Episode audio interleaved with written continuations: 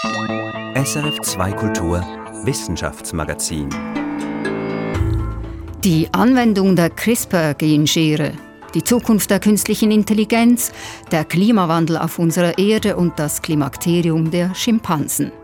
Die SRF Wissenschaftsredaktion blickt zurück aufs 2023 und sagt, wie es war. Mein Name ist Katharina Bochsler. Schön, dass Sie dabei sind. Nicht alles ist gleich wichtig, aber in der Regel sehr spannend, was wir übers Jahr recherchieren und in Beiträge, Podcasts, Fernsehauftritte und Online-Artikel übersetzen und verpacken. Was für einen coolen Job haben wir doch, nicht? ah, Begeisterung pur, hörbar hier doch, im Studio. Mit mir am Tisch hier stehen Felicitas Erzinger, Irin Dietschi und Christian von Burg. Ihr habt alle ein Wissensgebiet aufgearbeitet und daraus eine Auswahl getroffen für diesen Rückblick. Und zum Schluss sprechen wir dann noch über unsere eindrücklichste Begegnung in den vergangenen zwölf Monaten. Aber jetzt beginnen wir mal mit den Themen. Felicitas, künstliche Intelligenz ist dein Thema. Die ist ja dieses Jahr definitiv in unserem Alltag angekommen. Ja, das Thema, das war sehr präsent. Man konnte in den Medien ja fast täglich irgendwas darüber lesen. Und es war eben auch bei den Leuten ein großes Thema. Das zeigt der Jahresrückblick von Google beispielsweise.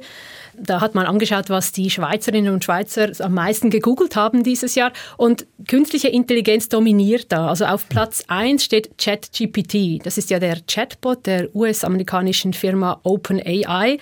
Den haben sie letztes Jahr im November, also 2022, veröffentlicht. Und das war eigentlich so ein bisschen der Auslöser für diesen ganzen Boom, den wir dieses Jahr gesehen haben. Und wie du gesagt hast, Künstliche Intelligenz ist jetzt in unserem Alltag angekommen. Dieses ChatGPT hat es eigentlich ins öffentliche Bewusstsein gebracht, weil künstliche Intelligenz an sich, ist nichts Neues. Da forscht man schon seit 1950 daran.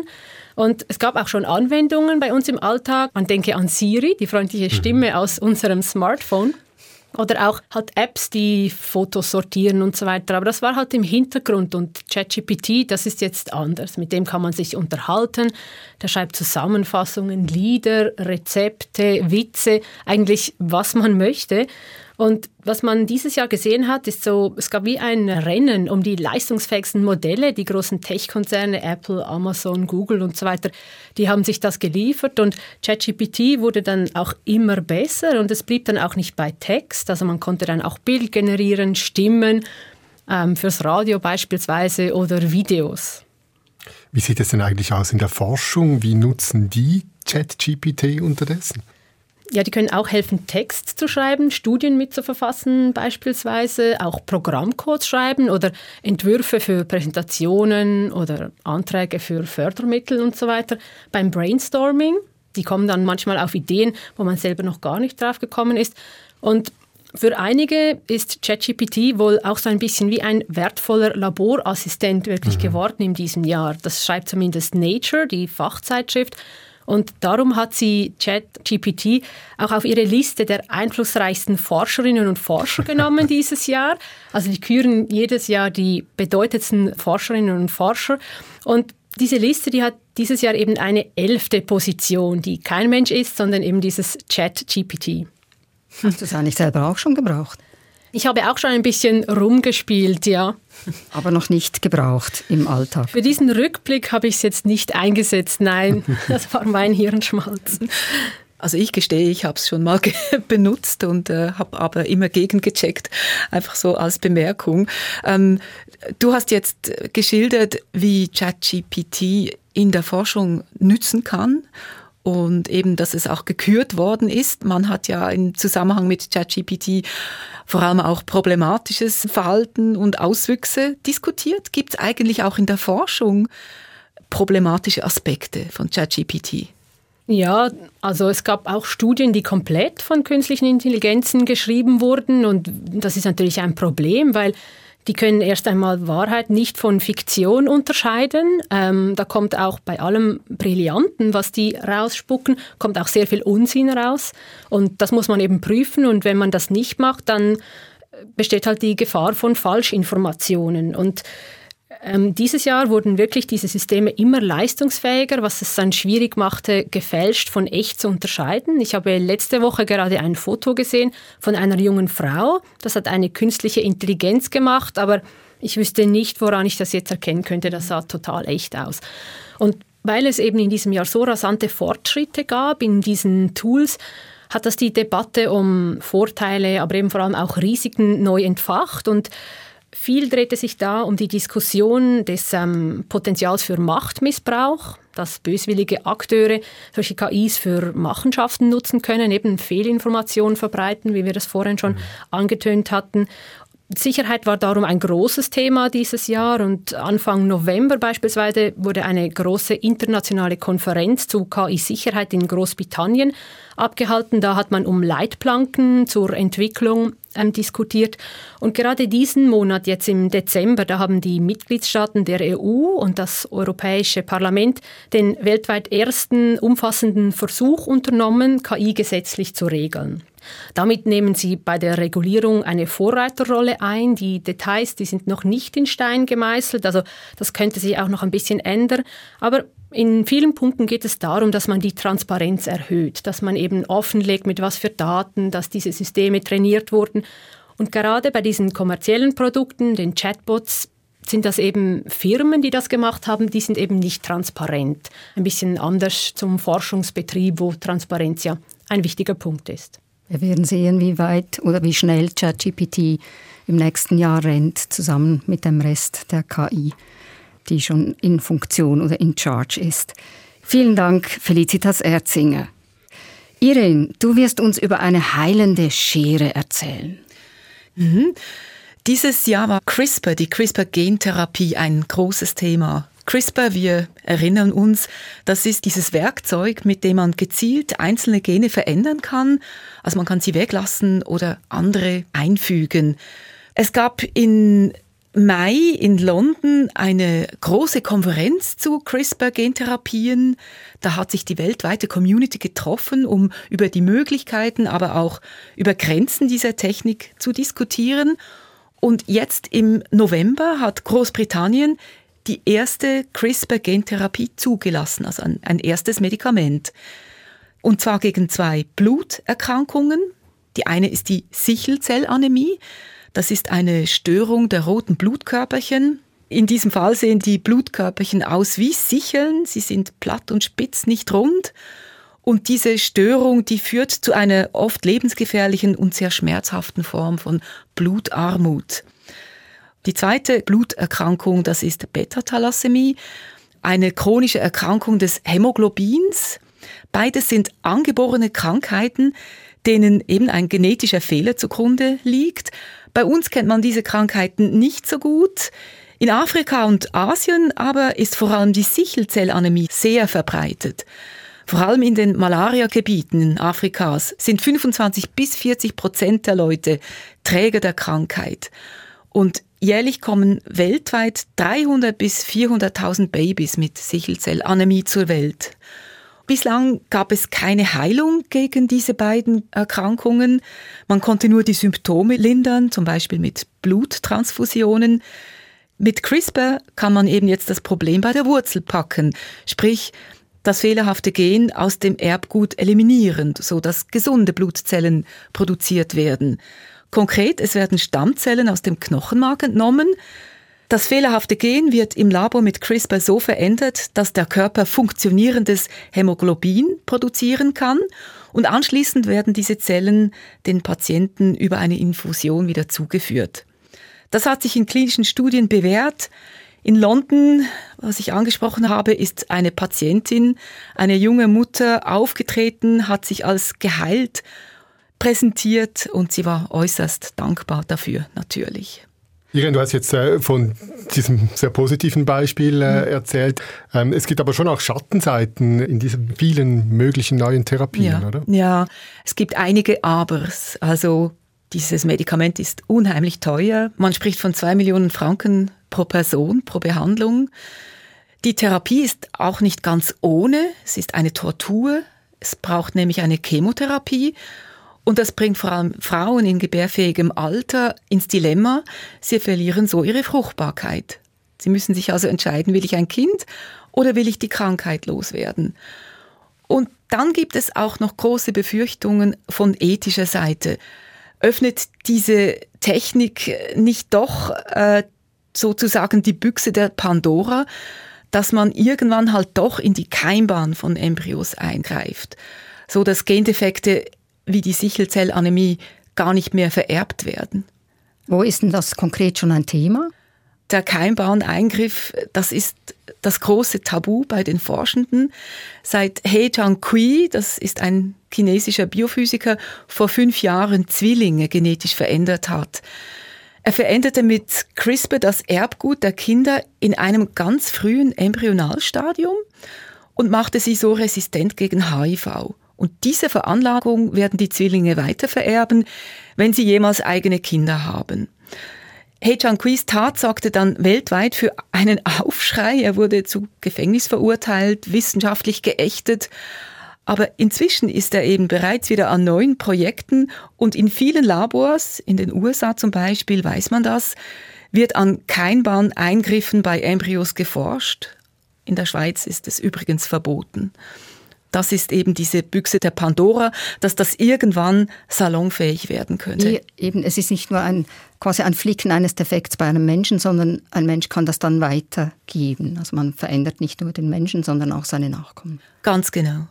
Du hast jetzt vorhin über diese erste Therapie gesprochen, die jetzt zugelassen wurde. Was ist denn da noch alles in der Pipeline?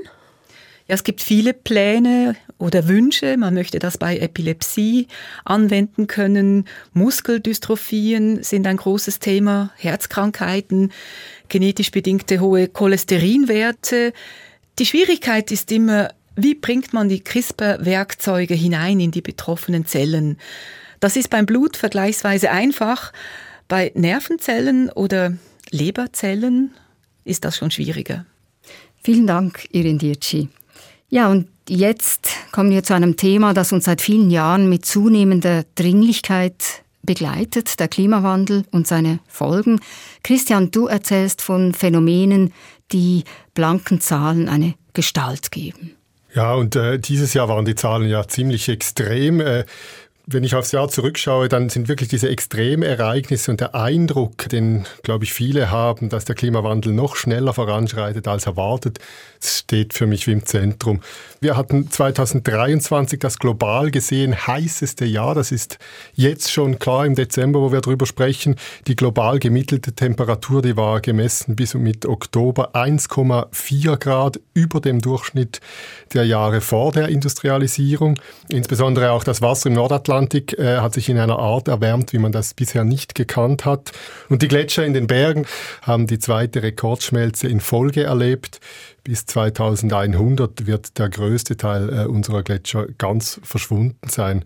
Also 2023 war wirklich ein außerordentliches Jahr und ich befürchte, es wird im nächsten Jahr so weitergehen. 2023 war ja auch wieder ein El Niño-Jahr. Welche Rolle spielt denn dieses Phänomen bei diesen Extremen? Ja, das spielt einfach mit hinein. El Niño und auch das Gegenstück La Niña sind normale Phänomene im Klimageschehen die überlagern sich einfach mit unserer menschgemachten Klimaerwärmung in unregelmäßigen Abständen geschieht das, so alle zwei bis sieben Jahre. Und jetzt ist eben, wie du sagst, seit September El Niño wieder im Gange, diese Wärmeanomalie im Pazifik. Sie dauert im Schnitt etwa zwölf Monate. Es ist deshalb zu erwarten, dass wir auch im nächsten Jahr jetzt nochmals viele Wetterextreme erleben werden. Es waren ja auch Kipppunkte, so ein Schlagwort. Also Irgendwann reicht eine kleine Bewegung und ein ganzes System kommt unwiderruflich durcheinander. Was kann man dazu sagen oder was kannst du dazu sagen? Ja, man kann dazu sagen, dass sich alle davor fürchten und dass es in den meisten Fällen aber äh, sich nicht genau sagen lässt, wann diese Kipppunkte genau erreicht werden oder zum Teil auch, ob sie bereits erreicht worden sind. Wenn man zum Beispiel in die Antarktis schaut, da sind sich viele Klimawissenschaftlerinnen und Klimawissenschaftler derzeit uneinig oder unsicher, ob der westantarktische Eisschild bereits, wenn man so will, gekippt ist oder nicht, weil die riesigen Gletscher dort, die verlieren mehr Eis, als sie wieder aufbauen können. Die Gletscherzungen, äh, die ins Meer hinaus wachsen, also das Schelfeis, wird immer kleiner und weil das Land auf dem die Gletscher aufliegen, unter dem Meeresspiegel liegt, wird jetzt erwartet, dass die Gletscher großflächig unterspült werden. Und alleine das Abschmelzen des westantarktischen Eisschildes würde den Meeresspiegel in den kommenden Jahrhunderten eben um gut drei Meter erhöhen. Und ein zweiter bedrohlicher Kipppunkt, der im Moment brandaktuell ist, liegt im Amazonas-Regenwald. Ein Ökosystem, das ab einem gewissen Punkt nicht mehr funktionieren könnte und zur Savanne werden könnte. Im Amazonas herrscht derzeit eine Dürre, wie man sie seit äh, Messbeginn vor 120 Jahren noch nie festgestellt hat. Und weil es so trocken ist, brennen da jetzt sehr viele Waldflächen. Und wir hatten es vorher vom El Niño-Wetterphänomen, das kommt jetzt dazu. Wegen diesem Phänomen kommt deutlich weniger feuchte Luft vom Meer als sonst. Es ist deshalb davon auszugehen, dass diese Dürre noch anhält in den nächsten Monaten. Und wie weit sich der Wald danach wieder erholt oder wo er sich nicht mehr genauso bilden kann wie vorher, das lässt sich jetzt noch nicht sagen. Man weiß es dann vermutlich erst im Nachhinein. Das sind keine schönen Aussichten, die du da schilderst. Christian, jetzt dieses 1,5 Grad Ziel, du warst ja gerade an der Klimakonferenz in Dubai, ist das überhaupt noch irgendwie erreichbar? Eher nicht. Ich habe verschiedene Forschende da in Dubai gehört, die gesagt haben, wir müssen froh sein, wenn wir wenigstens das 2-Grad-Ziel noch einhalten können. Die Hitzewellen, Dürren und Überschwemmungen jetzt weltweit, die lehren uns schon, dass eine Welt jetzt schon mit plus 1,4 Grad letztes Jahr alles andere als gemütlich ist. Und deshalb gilt ganz klar die Losung, wir müssen um jedes Zehntelgrad kämpfen. Jedes Zehntelgrad weniger wird viel, viel Schaden von uns und unseren Nachkommen abhalten. Sag Christian, gibt es denn eigentlich auch Lichtblicke in dieser ganzen Klimamisere? Ja, ich finde, was mich optimistisch stimmt, das ist der Aufschwung der erneuerbaren Energien in den letzten Jahren. Die Kosten für den Ausbau der Erneuerbaren sind wirklich sehr stark gesunken und das wirkt sich jetzt auch in den Zubauraten aus. Vor allem die Solarenergie boomt weltweit. Verschiedene Staaten haben da ihre Ausbauziele hochgeschraubt. Mit der Elektrifizierung des Verkehrs und mit den Wärmepumpen kommen wir jetzt immer stärker weg von den fossilen Energien. Aber wir brauchen mehr Strom. Und was hier möglich ist, das hat unser Nachbarland Deutschland äh, die letzten zwei Jahrzehnte vorgemacht, finde ich. Muss ich mal die Zahlen anschauen. Vor 20 Jahren lag der Anteil an erneuerbarem Strom in Deutschland noch bei knapp 7 Prozent. In diesem Jahr war es zum ersten Mal mehr als die Hälfte. Und die Schweiz, die ist im Vergleich dazu im Schneckentempo unterwegs. Aber auch bei uns hat der Photovoltaikmarkt in diesem Jahr nun einen Sprung gemacht, äh, ein Marktwachstum von fast 40 Prozent gegenüber dem Vorjahr. Damit wird im nächsten Jahr bereits 10 Prozent des Jahresstromverbrauchs der Schweiz durch Photovoltaikanlagen geliefert. Und ich finde schon, diese Zahlen zeigen, die Energiewende zum Schutz des Klimas, die ist möglich. Vielen Dank, Christian von Burg. Nach dem Klima geht es jetzt ums Klimakterium, um die Wechseljahre und andere Geschichten aus der Welt unserer nächsten Verwandten, also aus der Schimpansen- und Bonobo-Szene.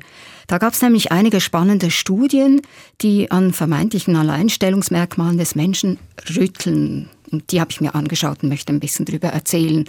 Zuerst zu den Wechseljahren des Schimpansenweibchens. Erstmal konnten Forscherinnen nämlich nachweisen, dass auch andere Tiere als der weibliche Mensch eine Menopause haben. Und das kam so, Wissenschaftlerinnen haben 20 Jahre lang Schimpansen im ugandischen Kibale Park beobachtet und zuerst ist ihnen aufgefallen, die Weibchen, die haben etwa bis in ihr 40. Lebensjahr Junge, viele Weibchen aber leben viel länger. Also das älteste Weibchen, das man dort beobachtet hat, war 69 Jahre alt. Und eben, die Schimpansenweibchen kommen auch ins Klimakterium. Das klingt für uns Frauen vertraut, bringt aber die Evolutionsforschung in die Bredouille. Aus evolutionstheoretischer Perspektive muss dieses Älterwerden über die fruchtbaren Jahre hinaus einen Sinn haben. Denn letztlich sollte es jedem Individuum laut Theorie darum gehen, die eigenen Gene weiterzugeben, also sich fortzupflanzen. Das ist aber offensichtlich nicht der Fall. Und dann kommt noch was hinzu. Die Schimpansenweibchen sind auch keine engagierten Großmütter, das hat diese Studie auch gezeigt. Sie kümmerten sich nicht speziell um ihre Enkelkinder, mit denen sie ja viele Gene teilen. Also die Großmutterhypothese, die bei uns Menschen gern hinzugezogen wird, um das Weiterleben von uns Frauen nach der fruchtbaren Zeit zu begründen, die wackelt mit den Schimpansen. Was du sagst, sie wackelt, ist sie gestorben, diese Großmuttertheorie? Ich würde sagen, nicht unbedingt. Zum einen gibt es im Tierreich wirklich Großmütter, die wichtig sind für die Gruppe, nicht nur bei uns Menschen, sondern auch bei Meeressäugern wie den Orcas zum Beispiel. Da halten alte Orca-Großmütter die Gruppe zusammen und führen die zu den besten Futterplätzen. Da weiß man allerdings nicht, ob die auch eine Menopause haben. Das weiß man da nicht. Bei den Schimpansen ist das mit dem Großmuttersein zudem auch recht kompliziert, das muss man schon sagen. Dort verlassen nämlich die jungen Weibchen die Gruppe. Aber nur bei der eigenen Tochter können die Großmütter eigentlich sicher sein, dass es ihre Enkel sind. Und welche Jungen von den Söhnen stammen, das können sie schlicht nicht wissen. Also vielleicht auch daher weniger Engagement. Und ja, es könnte natürlich auch sein, dass die älteren Schimpansenweibchen andere nützliche Aufgaben haben, die wir Menschen halt einfach noch nicht erkannt haben. Und dann noch eine andere, wie ich finde, super spannende Studie, die kommt aus europäischen und japanischen Zoos. Und zwar haben Experimente gezeigt, Schimpansen und unsere noch näher Verwandten, die Bonobos, die erkennen alte Bekannte selbst dann, wenn sie diese Jahrzehnte nicht mehr gesehen haben. Bisher galt die Meinung, dass nur Menschen sich nach so langer Zeit an einen Artgenossen erinnern. Und wie machen die das? Also wie erkennen die die Verwandten? Getestet hat man das, indem man den Schimpansen auf einem Screen Bilder von jeweils zwei Schimpansen gezeigt hat. Und wenn auf den Fotos ein alter Bekannter war, dann blickte das Versuchstier dieses Tier, das es von früher kannte, wirklich messbar länger an als ein unbekanntes Tier. Eigentlich wie wir Menschen mit den Blickpfaden, wir schauen auch eher das an, was für uns interessant ist. Und es zeigte sich eben tatsächlich, dass Schimpansen ein Elefantengedächtnis haben, ein 46-jähriges Bonobo-Weibchen hat sozusagen den Rekord gemacht. Louise heißt sie und sie erkannte ihre Schwester Loretta und ihren Sohn Erin wieder, nachdem sie bereits 26 Jahre von diesen getrennt war. Die lebten in einem anderen Zoo unterdessen. Also in diesem Fall, verstehe ich das richtig, geht es äh, um verwandte Affen. Müssen es Verwandte sein oder sind auch gute Freunde äh, dann eben besser wiedererkennbar? Nein, es müssen nicht Verwandte sein. Die Schimpansen und die Bonobos in der Studie, die erinnerten sich besonders gut an die Tiere, mit denen sie eng zusammen waren. Und das müssen nicht zwangsläufig Verwandte sein. Das können auch nicht verwandte Tiere sein. Entscheidend war wirklich offenbar die soziale Nähe und nicht die genetische mhm. Nähe. Was zeigt, also Blut ist nicht dicker als Wasser. Genau, das sieht man ja auch aus anderen Studien, Verhaltensstudien von Tieren. Und dann möchte ich zum Schluss noch über eine Studie sprechen über Bonobos, die ebenfalls einen Zacken aus der Krone der Menschheit bricht. Wir Menschen sind nämlich nicht die einzigen, die über die eigene Gruppe hinaus, also auch mit Nichtverwandten, Ressourcen teilen und Allianzen schmieden. Bonobos, die tun das auch. Bei Schimpansen ist das völlig anders. Die sind ja sehr aggressiv unterwegs. Da gibt es schon auch mal Tote, wenn die einer anderen Gruppe begegnen. Aber die Bonobos, die sind anders. Wenn die einer anderen Gruppe begegnen, dann gehen sie oft eine Weile so gemeinsam weiter, sie speisen auch zusammen, sie ruhen sich zusammen aus und sie netzwerken. Es zeigt sich auch, dass die Bonobos vor allem mit jenen Mitgliedern kommunizieren, interagieren, von denen sie am ehesten eine Gegenleistung erwarten können. Also nicht einfach die stärksten und klügsten Tiere zum Beispiel, sondern auch die erfahrensten Tiere. Und das machen sie eben auf friedlichem Weg, was uns Menschen ja leider längst nicht immer so zuverlässig gelingt. Ja, so viel zu meinem Schimpansen- und Bonobo-Fokus. Jetzt möchte ich aber die Runde nochmal öffnen und zum Schluss euch alle etwas fragen. Wir haben ja so das Privileg, sehr vielen Fachleuten zu begegnen oder Betroffenen oder betroffenen Fachleuten oder Betroffenen mit viel Fachkenntnis. Und ich würde euch gern nach eurer Begegnung 2023 fragen. Was war für euch, wenn ihr euch so zurückerinnert, so die faszinierendste, vielleicht auch irritierendste oder kostbarste Begegnung? Christian? Bei mir ist es ein Elektroingenieur aus den Niederlanden. Dick Bütein heißt der. Und das ist keine besonders charismatische Person, auch nicht ein besonders herausragender Ingenieur. Aber das Projekt, das er vorantreibt, hat mich fasziniert, respektive gleichzeitig schockiert. Es geht darum, er will einen Deich bauen vor der gesamten Küste der Niederlande, 20 Meter hoch, 20 Kilometer im Meer drin, ein Wall, ein Riesendamm gegen den künftigen Anstieg des Meeresspiegels, um die Niederlande vor dem Untergang zu retten. Weil 10 von 17 Millionen äh, Einwohnerinnen und Einwohner der Niederlande wohnen ja heute schon unter dem Meeresspiegel. Und nur um die Dimensionen äh, zu zeigen, später soll dieser Damm dann zu einem europäischen Schutzdeich werden, vom französischen Galle bis nach Schweden hoch. Ob der je gebaut wird, dieser Damm, das steht total in den Sternen. Aber bei diesem Treffen mit Dick Büteim, bei ihm zu Hause, bei Fertigpizza und Bier, da ist mir das Ausmaß der Herausforderungen, die der Klimawandel mit sich bringt, so richtig klar geworden. Felicitas, wer war für dich spannend? Bei mir war es Bernhard Herold von Solidar Swiss. Ich konnte ihn leider nicht persönlich treffen, aber ich habe mich mit ihm über Zoom unterhalten. Also wir haben uns gesehen und ich habe da einen Beitrag gemacht, da ging es um Asbest in Asien. Für uns ist das ja so eine Altlast. Und er hat mir Geschichten erzählt, wie das boomt da quasi richtig in Asien und wie die Arbeiterinnen und Arbeiter in Asien in den Firmen einfach in diesem Asbeststaub stehen, den ganzen Tag das Einatmen, dieses gefährliche Asbest. Und ich fand das so eindrücklich und ja, ein bisschen unwirklich, weil das bei uns ja verboten ist, eben eine Altlast und in Asien einfach halt noch so komplett anders. Danke. Irin, deine Begegnung des Jahres. Ja, das war Janis Dimmlich, ein junger Biologe, den ich in Kiel, also in Norddeutschland, getroffen habe. Er hat mir erzählt von seinem Sommer auf Norderog. Das ist eine kleine Insel in der Ostsee. Er wollte dort nach dem Studium so eine Auszeit nehmen vor dem Berufsleben und auf Norderog die Brutzeit der Brandseeschwalben begleiten. Das sind so große, wunderschöne Meeresvögel. Und was passierte im Jahr 2022? Die ganze Brut fiel der Vogelgrippe zum Opfer. Sehr traurig. Er hat mir diese ganze Geschichte erzählt in Einzelheiten und was mich dabei so beeindruckt hat, ich merkte, wie, wie traurig ihn das gestimmt hat, wie er da ähm, monatelang einfach mit sich ringen musste angesichts dieses Massensterbens und dass er offenbar einfach die Hoffnung nicht verloren hat. Und tatsächlich 2023 hat sich gezeigt, die Brandseeschwalben, sie sind zurückgekehrt auf diese Insel. Danke. Ich möchte auch noch meine Begegnung kurz erzählen. Das war nämlich keine Begegnung. Ich wollte die Schimpansen im Basler Zolli besuchen für unseren Wissenschaftspodcast Kopf voran. Gern ohne Publikum, aber mit einem Schimpansenexperten und eben mit den Schimpansen selber. Und dann hat mir die Frau von der Kommunikation gesagt, das geht nicht. Denn, und das habe ich da gelernt, die Schimpansen die stehen erst auf, wenn die ersten Zoobesucher reintröpfeln und sie legen sich sofort wieder schlafen, wenn sie niemand mehr beobachtet, also wenn der Zoo seine Tore schließt. Und so sind wir nicht zusammengekommen. Das ist die Frage, wer wen beobachtet. Genau. Ja, wenn das Amazonasgebiet austrocknet, ChatGPT zu den wichtigsten Forschern gehört, die erste Genschierentherapie zugelassen wird und Schimpansenweibchen in die Wechseljahre kommen.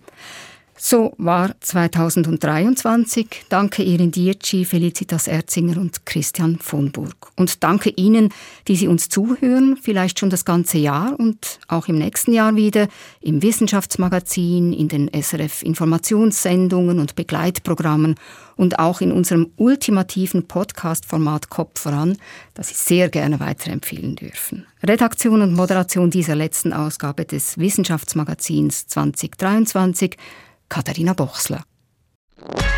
Das war ein Podcast von SRF.